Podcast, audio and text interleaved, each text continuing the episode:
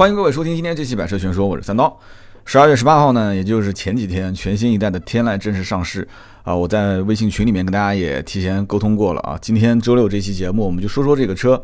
那么全新一代的天籁呢，一共是推了七个版本的车型，售价十七点九八万到二十六点九八万。那这个价格，如果了解天籁的人都知道，以前的老版本基本上跟新款差不多，没什么区别啊，定价。那么刚上市的时候，很多人也问啊，问说这个车值不值得买？和雅阁比，和凯美瑞比，那么到底哪个更推荐？哎，跟跟什么帕萨特、迈腾比的好像很少啊。所以这个 B 级车，我觉得日系的这些车主和德系的这些车主泾渭分明。真的，买德系帕萨特、迈腾的人很少去看日系，看日系的人很少去看德系。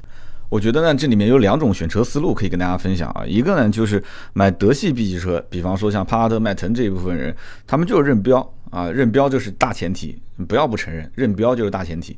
就可能他可能偏商务更多一些，或者说他哪怕就是家用，但是他觉得说德系车一个呢就是啊开起来更稳定，保值率更高。那么他牺牲的是什么呢？可能所谓的性价比，所谓的啊功能配置更多一些。他可能要的不是这个，但是呢，买日系的 B 级车这一部分人要的就是省心啊，我要很省心。他可能觉得说，哎呀，外形啊各方面也是我的菜，也是我喜欢的类型。日系跟德系在 B 级车这个领域的外形设计风格、内饰设计风格，包括给的这些配置差别还是非常非常大的。所以，我我真的是在车行经营这么多年当中啊，拿日系的这个，特别是拿像天籁这种车去跟帕萨特、迈腾对比的少之又少。啊，凯美瑞、雅阁去比帕帕萨特、迈腾的有，但其实也不多。买帕萨特、迈腾就是买帕萨特、迈腾的人，他就是不会去比这些车，真的很有意思。所以有一期的，就是叫“理问三刀答”，最近我们微信号上文章基本都是我在写啊。然后这个小栏目大家也是很受欢迎。我曾经有一期讲到这个买雅阁的时候，有人问值不值得买，我不说了嘛。啊，这车性价比不错，挺好的，销量上个月全国 B 级车销量排名第一。但是买帕萨特、迈腾的人，可能他就是觉得。对吧？你们这些买雅阁的人，哎呀！但是买雅阁的人又会反过来觉得说，这个人脑子简直啊，那什么，我就不能说了，不想挑事啊，不想挑事。那其实现在我基本上每一天的这个你问三刀答，就成为一个比较呃固定化的栏目。我也是希望大家呢，就是。关注我们的订阅号，如果以前有关注过，然后取消掉的人，希望现在还能回归啊。基本每天都是我在写，然后我们的微信的图文也基本啊会发在我们的微信号上。因为喜马拉雅的这个 APP 的文稿这里面上传啊，我感觉排版有问题，这里面还是不太好上手的。所以今后我们文稿这边啊，我也不怎么会再发了，简单的发几张图，但是大量的文字跟图片的这个这个一整篇的文章，我们还是在订阅号上更新，好不好？所以呢，跟大家做个通知啊，可以关注我们的订阅号“百车全说”，可以搜一下。那么大家有什么想问的问题，都可以在我们当天推送的文章下方进行留言。我基本上每一天都会去看这些当天推送文章的一些留言啊。那么你们要问什么问题，我也可以选择一部分在“你问三刀答”的栏目里面次日更新啊，或者是隔两天再更新都 OK 的。那么今天这期节目啊，我们聊的是全新天籁。其实从厂家的宣传的角度来讲，厂家肯定更愿意突出是什么啊？突出产品的几个点啊。首先，这个叫 V-Motion 的2.0设计语言，对吧？VC Turbo 的这个可变压缩比的涡轮增压发动机。那么这个之前我们在 QX50 那款车上上市的时候就已经说过了。那么包括它很多新增的主动安全配置啊，包括啊可以什么上个网啊、看个天气啊这些所谓的车联网功能。但如果我们按照这样子来聊的话，那今天这一期就是一个充值的音频了，对吧？就像我上期那个小鹏汽车，我从头到尾没有怎么说这个车不好，结果所有的人说啊，三刀啊，你就是说这个肯定是被充值了什么的，哎，我就认可这个车不行吗？对吧？你们不是喜欢一个有态度的这个节目主持人吗？那我的态度，我就是觉得喜欢啊。我本来就是金牛刀，我觉得这车十来万块钱值，我就觉得值。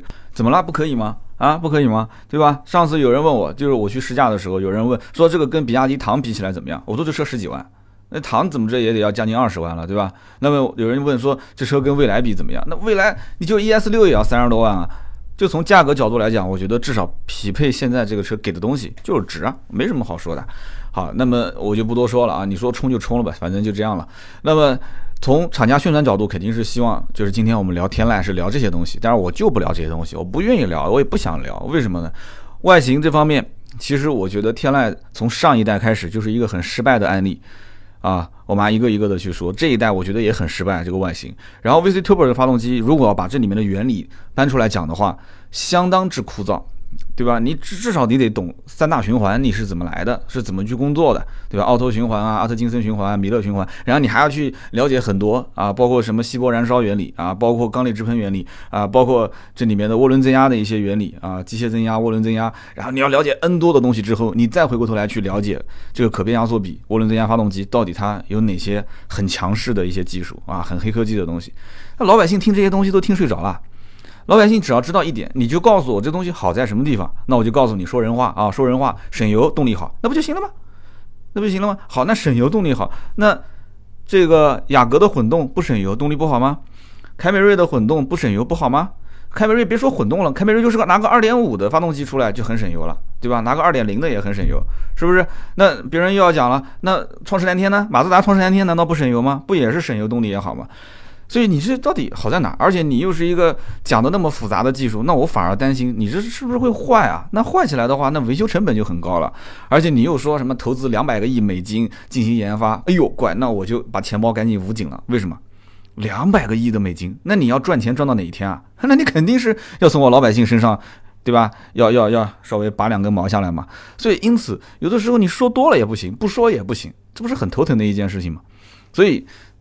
对于现在的消费者，我觉得大家其实只关心一个问题，就是我买天籁，你让我放弃雅阁、凯美瑞、帕萨特、迈腾、君威、阿特兹这些车，你让我都不要买，就买天籁。OK，你告诉我，它值在什么地方？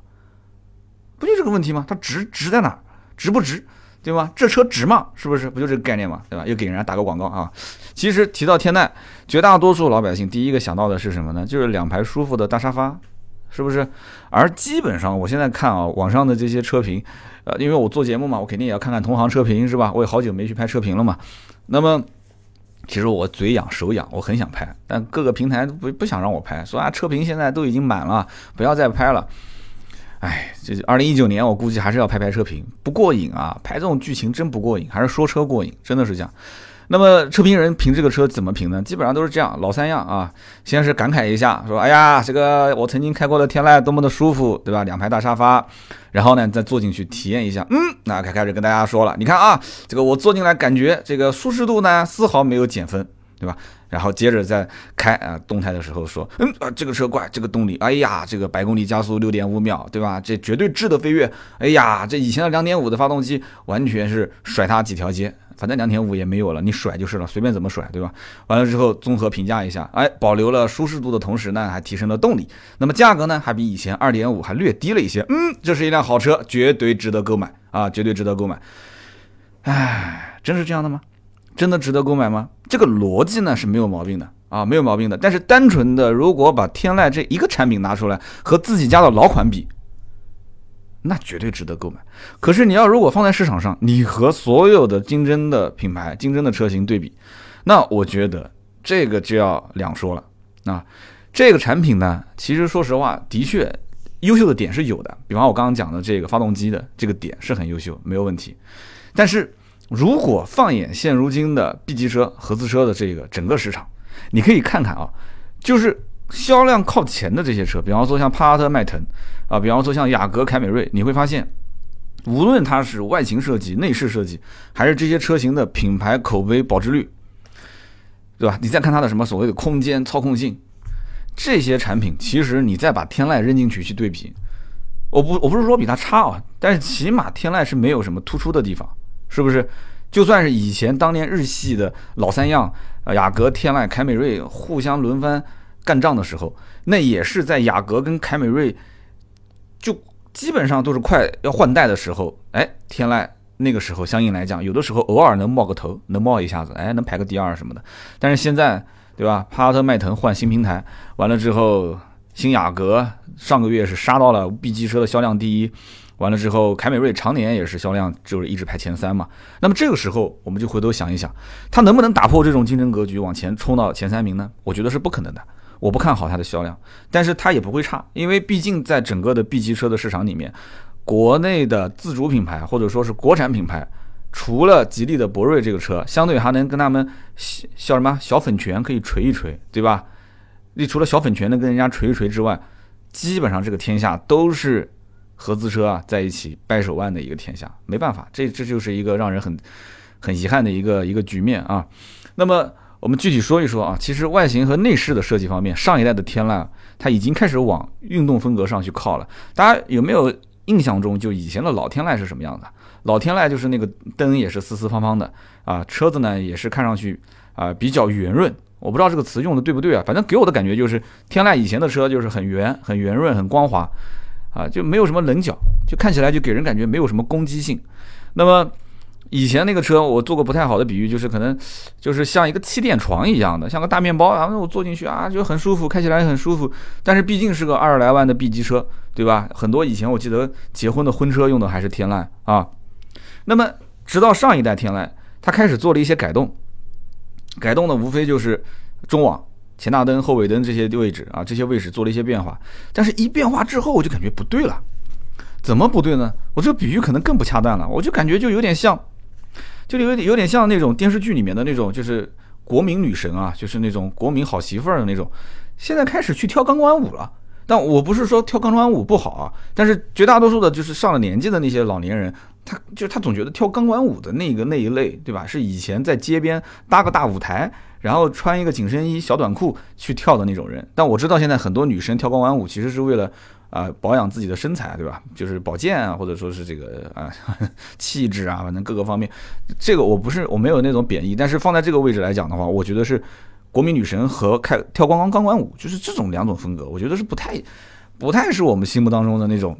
就你应该就是那种很贤惠的，对吧？比较保守的那种类型。那么，在我二零一五年换车的时候，不瞒各位，二零一五年我还真就在那个天籁上市，就是店里面开始正式销售，应该是四五月份吧。因为我的车是七月份提的嘛，大概就是在提车前一个月，六七五六月份的样子。我到这个日产的 4S 店，还去真的看过这个车，看过这个车。当时看它的这个原因主要是什么呢？有的时候吧，你要如果不追求豪华，那你追求什么呢？大家也知道，我买个奔驰 C，其实无非就是虚荣心嘛，对吧？要个牌子嘛，啊，然后内饰相对也不错，也挺豪华的。最起码是我以前 CRV 的这个车解决不了的那些问题，在一辆奔驰 C 上都能解决，对吧？我的虚荣心的问题啊，我对于内饰的豪华的追求，我对于配置的提升，但是我牺牲的是什么呢？我牺牲的是空间，对吧？我以前 CRV 的后排空间。那真的我不吹牛，真的不吹牛，对吧？你想做一点坏事都 OK 的。但现在呢，你奔驰 C 这个车是吧，也就那么回事。那后排空间小的要死，然后车内空间也是很一般，真的是很一般。左边、右边坐在里面那个胳膊肘啊，那个头顶，我有的时候座椅往往上调一点，我的头发头顶都能碰到车顶。所以就怎么办呢？对吧？就是只能说是委屈一下自己啊。但是呢，你得到的一些这种所谓的这个面子上的事情，那这不是钱能换回来的，对吧？那其实也是钱换回来的。那么当年我有时候在想啊，我当时就有时候想，就我就不买奔驰了又怎样呢，对吧？我不买了以后，我花这么多钱，我可以买个顶配的啊，二点五的天籁，我觉得都没问题。我就跑到 4S 店去看天籁，我追求舒适性，对吧？我追求配置，这也没毛病啊。CRV 换个天籁也也差不多啊，两个车在我眼里其实也是同级的车，那我就是旧车换新车呗，只能这么想了。看了一圈发现，首先当时这车优惠力度也不给力啊，就一万来块钱。上市估计也有个一两个月了吧。那么同时，它的内饰给我感觉就像上个世纪的老车一样，一个大屏幕，两个旋钮，底下几个按键，然后那个啊，这个整个车内的那种氛围，要科技感没科技感，要豪华感没豪华感。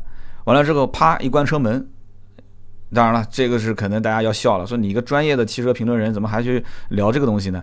它确实是呢，啊，那个车门门皮子薄薄的，那后备箱的那个盖板也是轻飘飘的。当然了，我不信说铁皮的厚度是不是影响车辆安全性啊？这个我们不去传谣言，但是我一定相信它影响成本，对吧？日产造车在成本的节约方面是下了很大的功夫的。我曾经在聊这个戈恩被捕的那一期节目，我曾经举过例子嘛，对吧？日产轩逸后雷达只有三颗，它能用三颗，一定不用四颗。对不对？所以天籁这个车其实给人感觉就是个大轩逸嘛，放大的轩逸，在各种角度来看，我觉得让我投二十来万去买这个车不现实，我不考虑。我二十多万都花了，我也不是特别有钱的人，我干嘛要去买这个车呢？那我不如充个面子，我买个奔驰 C 算了，对吧？好，那么很多人要问了，说那这台车新款的天籁 VC Turbo 的这个可变压缩比的涡轮增压发动机，那这个黑科技肯定值这个价，对吧？这个买车嘛，那肯定是要看发动机的好坏，是不是？对，这个原理是没有错的，这是必然的。就好比说买手表，买手表，你说你买一个自产机芯啊，一些那种好表啊，一类一品的好表，自产机芯，你拿它去跟那种说用 ETA 的量产机芯的那种表，你跟它去对比，那这我觉得玩表的人根本就觉得你就是个外行，这有什么好比的呢？没什么好比的，对吧？我记得我以前在选表的时候，有人跟我推荐那个叫沛纳海。沛纳海，沛纳海。后来我上手之后，感觉第一个表盘比较大，第二个我一听说是 ETA 机芯，我当时就没考虑了，对吧？你花几万块钱买个沛纳海，你我觉得真的打心底里面我觉得不值。所以，所以这个 ETA 机芯和自产机芯，你稍微有有如果研究一点，男人我估计到了我这个岁数，应该你不是说玩表都有钱，那多少会研究一点这个东西，对吧？那发动机也是一样。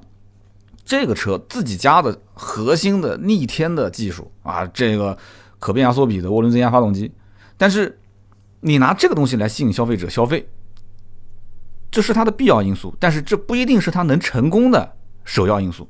我不知道大家能不能理解我这句话，也就是说，很多老百姓他不知道你这个所谓的逆天的技术，你给我客户带来的利益好处到底在哪边，对吧？就是哪怕。你说戴个表嘛？你你人家一看这个牌子，哦，这个嗯不错，这是自产机芯的。你带个沛纳海出去，那可能很多人觉得说啊，这个人可能比较比较 fashion，比较潮，比较时尚，对吧？穿个西装，带个沛纳海，那那你你一个西装的风格就不能太正式了，是不是这个概念？所以这里面要很讲究的，带带腕表啊，对吧？皮表带、钢表带，对吧？这些东西都会有一些说法。所以因此，你这么一个很逆天的技术放在这个车上，但这个车。它外形，我马上要说，估计可能也有人会不认可。我觉得外形现在也走跑跑偏了，有点杀马特风格，也跑偏了，不是那种很稳重的风格。那你说运动，其实运动我马上又要提到马自达了。你要说运动，在这个品类当中，我觉得能打运动标签的字，只有马自达的阿特兹，其他的包括雅阁、凯美瑞这些，那只是包装一下的运动。真正玩运动、操控这个就是马自达，所以这种。所所谓的啊，能给客户带来的利益跟好处在什么地方？是立竿见影的好处，还是要慢慢体会的好处？这就就两说了。但是这个问题点，如果不是立竿见影的话，可能会慢慢流失掉很多客户。那么我们就可以说一说马自达的这个案例了。我曾经在 CX 八的那期节目里面我就说过，我说马自达的创世蓝天技术好不好？对吧？下一代的创世蓝天技术更好。但是马自达的创世蓝天人人叫好，好好好好好，动力好，油耗省。然后自然吸气发动机，手自一体变速箱，坚持玩操控，死活不碰涡轮，也不碰双离合，好好好，大家都拍手称赞。最后呢，最后呢，个个都不买，为什么呢？你问他你为什么不买？哎呀，价格有点贵啦。你问他为什么不买？嗯，配置有点低啦，啊，内饰有点粗糙啦，他总能说点原因出来。从我的角度来看，我觉得现如今阿特兹的外形设计，就是混动的设计，是甩天籁现在新款啊，三条街都不止，真的。我看不上天籁的外形设计，这就是我的观点啊！日日产即使是跟我合作，我还是这种观点。我觉得这个外形设计，我打心底里面我觉得不好看，很不好看。嗯，你即使你哪怕强制我说啊，这个外形设计为模型的二点零啊，体现了什么什么什么，那我也最多只是把它的官方的一些词汇给说出来。你让我说这车好看不行，我接受不了，就是这样。那做运动的话。那确实，二点零 T 的发动机很逆天，就最就算它匹配这个 ECVT 的变速箱，它跑起来也很快。但是操控这件事情，有的时候啊，它是需要很多方面的协调，它并不是说一个发动机快，对吧？直线王、弯道王，对吧？这个两个王大家都知道的，这就长的某一款车，也是日产的，对 对不对？那你光是快，快有鸡毛用啊？天天开个日产的天籁跟人 P 弯吗？还是跟人去零四加速？要的其实你之前最核心的东西是什么？日产天籁最核心就是舒服，但是你把它搞那么快，快了就一定舒服吗？对吧？那很多的一些男同胞可能又想想多了啊，快一定舒服吗？啊，对，是，但是这个在开车的过程当中，快有可能会爽，但是不一定舒服，是不是？所以因此有那么庞大的一些群众基础。对吧？有天籁也有很多的一些用户基础啊，但是雅阁跟凯美瑞其实已经切中了一个最主要的点，什么点呢？就是这些车，我并没有说让它拼命的在快的这个领域甩竞争对手三条街，我没有干这件事情，我只要比我以前的老版本略微的快一点就行了。我真正要抓住的是 B 级车市场里面那些真正有能力消费的人，而不是说那些哎呀，我都特别喜欢运动运动版的车，我特别想要开起来快的车。那些人他真的说个个都有钱能消费吗？那些人只有两种，第一种他可能只消费十来万的，刚入门的那些；第二种他真的到了这个级别，他就直接跳到豪华品牌了，他要的是面子。想开快车的很多人其实要的是面子，所以因此睁一只眼闭一只眼，对吧？你看看雅阁，看看凯美瑞，还能一边充当商务用车，一边当家用车。但是你再看看现在天籁的这种状态。我觉得它的这个外形设计，我不太能接受，我不太能接受这样的改变。这种外形设计虽然说仁者见仁，智者见智，但是 B 级车市场一方面它是要考虑家用的，另外一方面，我觉得这一部分人既然选择 B 级车，它其实有很大一部分是有社交符号化的作用，对吧？社交符号化的作用，年轻人他要的车子其实一部分他不说出来，但心里面是要的，就是稳重这两个字，要稳重。这是一个看脸的时代，我觉得天籁在外形设计、内饰设计上都得不到一个很高的分数。那么提到内饰的话，我再说两句啊。内饰方面，上一代什么样，这一代几乎就是翻版。那我真的我是无话无话可说，真无话可说，对吧？凯美瑞换代之后的内饰设计，大家看到了，虽然刚开始的那个哇，像个 S 型的那个中控台的那个设计，我觉得有点别扭啊。我相信有强迫症的人应该也会很别扭。但是哎，你坐进去发现整体的这种。质感，包括你看时间久了以后，你会发现，哎，这个整个接触下来还蛮蛮蛮耐看的啊，慢慢还有一点点喜欢，挺耐看的。那么你再回想以前的老凯美瑞的设计，你就会发现以前那个设计还是挺土的，是不是？就就就好比说，哎，办公室一个同事啊，突然理了一个特别时尚的发型啊，结果你知道的，这种叫心头三天丑，对吧？大家都不理解，可能我作为同事我也不理解，但是时间久了，你发现，哎，这个同事哇。确实，穿衣打扮风格加上这个发型，全公司就他最 fashion 啊，最 fashion。但是天籁在外形、内饰各个方面，我个人觉得外形的变化，他是想 fashion 了，但是完全还是很奇怪的那种感觉。就设计方面怎么讲，我都是切，我觉得切不中我的心态，应该也是切不中很多中国消费者的心态。然后在内饰方面的变化就是保守，很保守，几乎没变化。所以你。你如果让我要赞美这个内饰的话，那我只能用到几个词。第一个，功能区简单易用，没有什么很花哨的一个装饰。OK，嗯，真好，对吧？我只能是这么评价。但是外形和内饰你都不去做一个符合中国人审美的包装，你把美系的那种设计，对吧？这车其实在美国就是美系的设计，直接原盘不动的直接哐张一下放在中国市场，会成问题的，会水土不服，一定会的。你光有一个 VC Turbo 啊，可变压缩比的涡轮增压发动机，鸡毛用啊！有啥用啊？是不是？所以回看自家老前辈 QX 五零，QX 五零就是我们所接触到的第一款用这个 VC Turbo 发动机的。我当时之前也聊过，这车刚上市的时候，它的定价其实也不算高啊。你要看 BBA 的话，不算高。但是我当时就也评价这个车，我说很快五六万的优惠。我我说五六万的优惠的时候，很多人还不相信。现在呢？现在七八万的优惠，七八万的优惠，销量也就那么回事啊。那么刚上市的时候。这个产品也是反复强调说，发动机是颠覆性的，这个发动机是人类发明内燃机以来最牛叉的、牛叉闪闪的一个变革，最那个的一次变革。好，老百姓呢听得懂吗？对吧？区域发布会我也见过，很多人听这个的时候在手下玩手机，带小孩过来玩的啊，没人关心，没人听，为什么呢？因为他们听不懂，因为他们不想听。那你说要让一个老百姓完全了解 VC Turbo 可变压缩比的涡轮增压发动机，他得知道多少东西？他首先他得知道什么叫奥拓循环，对吧？奥拓循环之后，你要知道跟奥拓完全截然不同的工作原理的这个阿特金森循环，然后它的升级版的米勒循环，然后要了解涡轮增压的原理，对吧？然后要了解缸内直喷啊，稀薄燃烧技术，然后这些都清楚之后再回看啊，现在的 VC Turbo 的可变压缩比，哇，你会觉得确实真的是黑科技。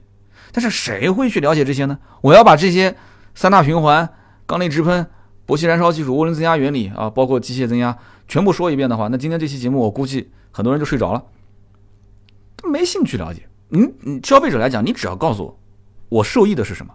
我受益的是什么？是油耗低吗？是速度快吗？OK，价格多少钱？我是来掏钱的。销售如果说在现场解释啊，跟客户讲，哎呀，我这个发动机啊，运动模式下，发动机会进入低压缩比的模式，大概是在八比一啊，那么这个时候燃烧室会变大，那么扭矩会变大，那么在市区行驶的时候呢，燃烧室会变小，压缩比呢可以达到十四比一，热效率更高呢，油耗也会更省。客户就问了，什么叫燃烧室啊？什么叫扭矩？我不懂哎，这个什么八比一、十四比一啥意思啊？所以你再一个一个解释，黄花菜都凉了，黄花菜都凉了。就客户只要知道这个动力好、省油，OK，价格便宜，OK 就行了，不就这么简单的事情吗？说人话吗？但是回头你再看英菲尼迪 QX 五零，其实它油耗也不低啊。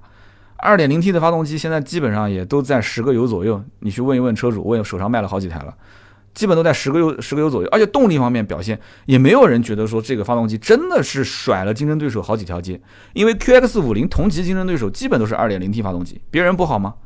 别人别人比你弱吗？弱很多吗？是不是没有甩开竞品？发动机的动力也没甩开竞品，油耗也是正常水平，那这个车？能什么让人满意呢？有哪些方面让人满意呢？我觉得我当时开这个车的时候，几个方面。第一个内饰，哎呀，这个整个的内饰，那一一个门板上两种不同的皮质，三种不同的这个装饰面板，哎，我觉得这个还是有点特色。然后这个品牌本身也是日系品牌嘛，对吧？然后呢，再送送保养什么的，我觉得也能接受，挺好。但是最主要就是什么？价格。当时这个定价，很多人还是觉得高了。还是觉得高了，为什么？因为他拿凯迪拉克过来比，凯迪拉克是甩卖的这个最典型的一个品牌，动不动就甩卖，大跳水、大降价，对吧？所以因此好了，到最后果不其然被拉下水啊，就是价格拉得非常非常的低。我刚刚不说了吗？全国各地都是七八万块钱的优惠。那么反观现在的日产的天籁，外形和内饰，其实我觉得各方面都没有 QX 五零当时换代的时候给人感觉很惊艳。是不是 QX 五零换代至少惊艳了一部分人吧？我我后台当时也接到很多人的一些咨询。那么 QX 五零这款车，内饰的用料材质都还不错，对吧？那天籁这款车呢？内饰一坐进去，感觉跟以前老天籁可能还没感觉差别有什么在什么地方啊？就完全就是没有那种很惊喜、很惊艳的感觉。外形内饰如果都不让人觉得这是一个新一代的产品。你光跟他很枯燥的说那么几句话，你说发动机好好好好，我们的配置不错不错不错，没用的。在很多人的眼里，天籁仍然就是什么网约车司机开的那种二点零自然吸气低配车型，也就十来万能买到。而且关键是这一次换代换的还不彻底，二点零的发动机仍然保留，仍然保留，啊，价格还是这么十几万。那么因此，我可以想象得出，现在第一批的尝鲜的用户，他是愿意。入手 2.0T 的版本的，为什么？因为它尝鲜啊！我之前在文章里面不写过那个吃大闸蟹的原理嘛？上海人农历六月份吃大闸蟹，哪怕就是一只螃蟹的价格抵后面的两只螃蟹价格，他也要去吃，为什么呢？尝鲜啊，是不是？那么因此，如果前期一定要买这个车，非他不买，那很多人肯定是尝鲜是买 2.0T 嘛？那 2.0T 的版本当中，有人也问我了，说哪个版本最值得购买？那我个人觉得啊。二点零 T 只有一个版本值得购买，那就是二十二点九八万的智享型，啊，我当时讲的也很清楚了，为什么呢？二十二点九八万的智享型，什么主动刹车、并线辅助、LED 前大灯，然后七寸的液晶仪表、八寸中控屏、手机映射、语音识别，这些我觉得比较核心的配置一个都不少，对吧？那你要看它的最入门的版本，哇，那性价比很差，二十一点九八万就差一万块钱，还是个卤素灯，还是个脚刹，然后刚刚讲的这些配置都没有。那我估计后期这个配置有有可能就被砍掉了啊，就没有了，因为你二十一点九八万不会有人买的。那么你再往上，再往上的话，这个至尊版比智享版要贵了将近三万七，贵了三万七，多了波斯音响、十九寸的大轮毂、前雷达、车道偏离预警、三六零全景倒车影像、ACC 自适应巡航、自动泊车、HUD 抬头显示、方向盘加热、氛围灯，哎还行，但是毕竟多了将近四万啊，而且你再上再加四千块钱啊，再加四千块钱直接到顶配。对吧？顶配的话是 ACC 自适应巡航变成全速巡航，然后还有一个车道保持。但是你要知道，这个钱都不是大风刮过来的，贵四万呢，兄弟啊，贵四万，将近三十万的价格，什么车不好买？是不是？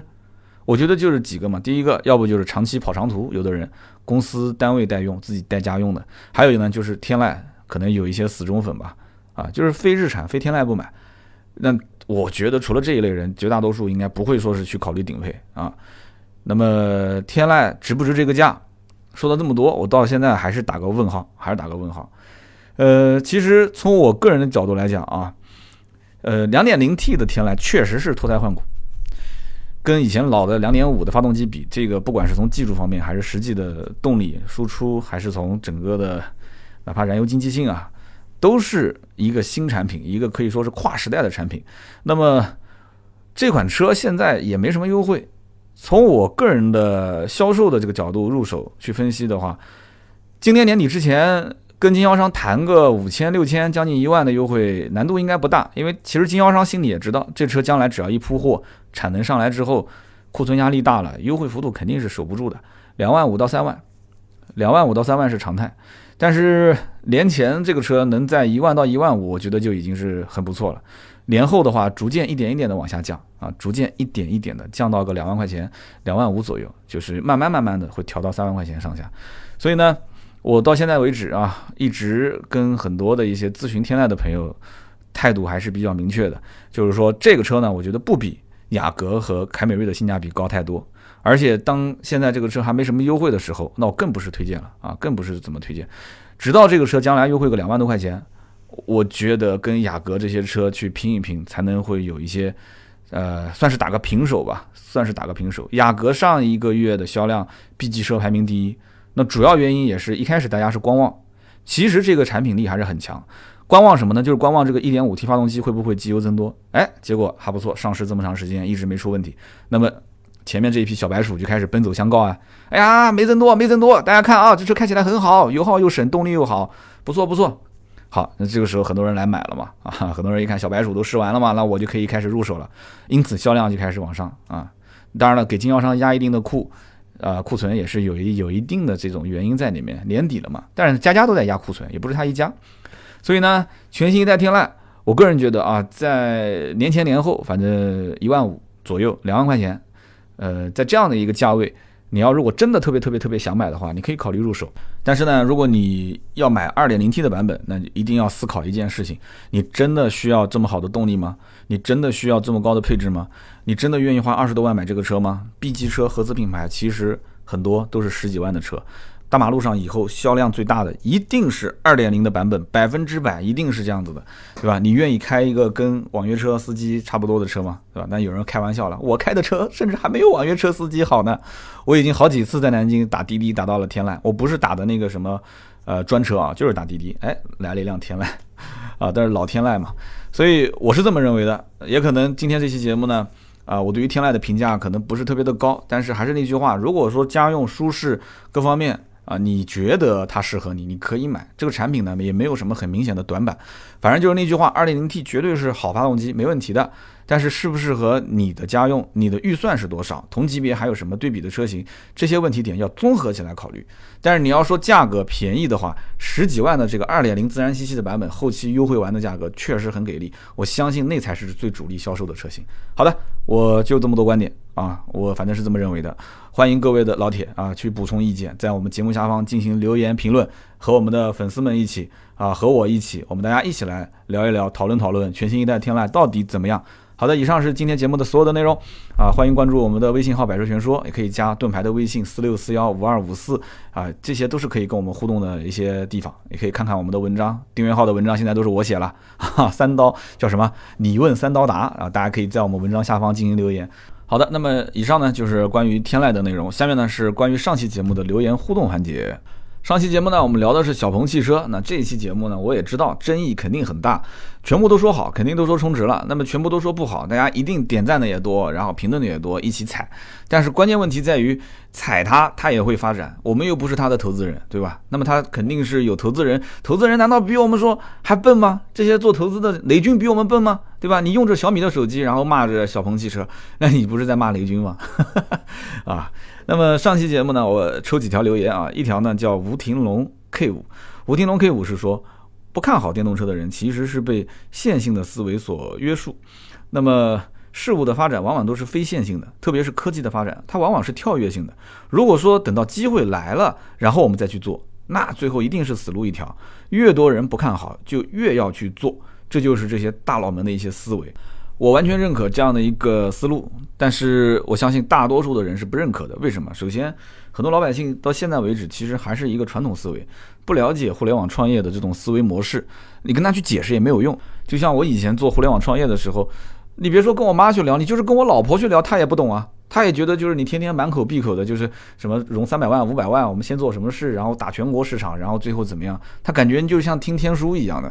所以那她肯定会质疑你啊，不但质疑你，而且她也会对于你的这个事业的发展，她她会觉得说你你你你花那么多时间去投入这种无用功有什么用呢？你不如老老实实上个班，对不对？你即使不上班做生意，你最起码应该是。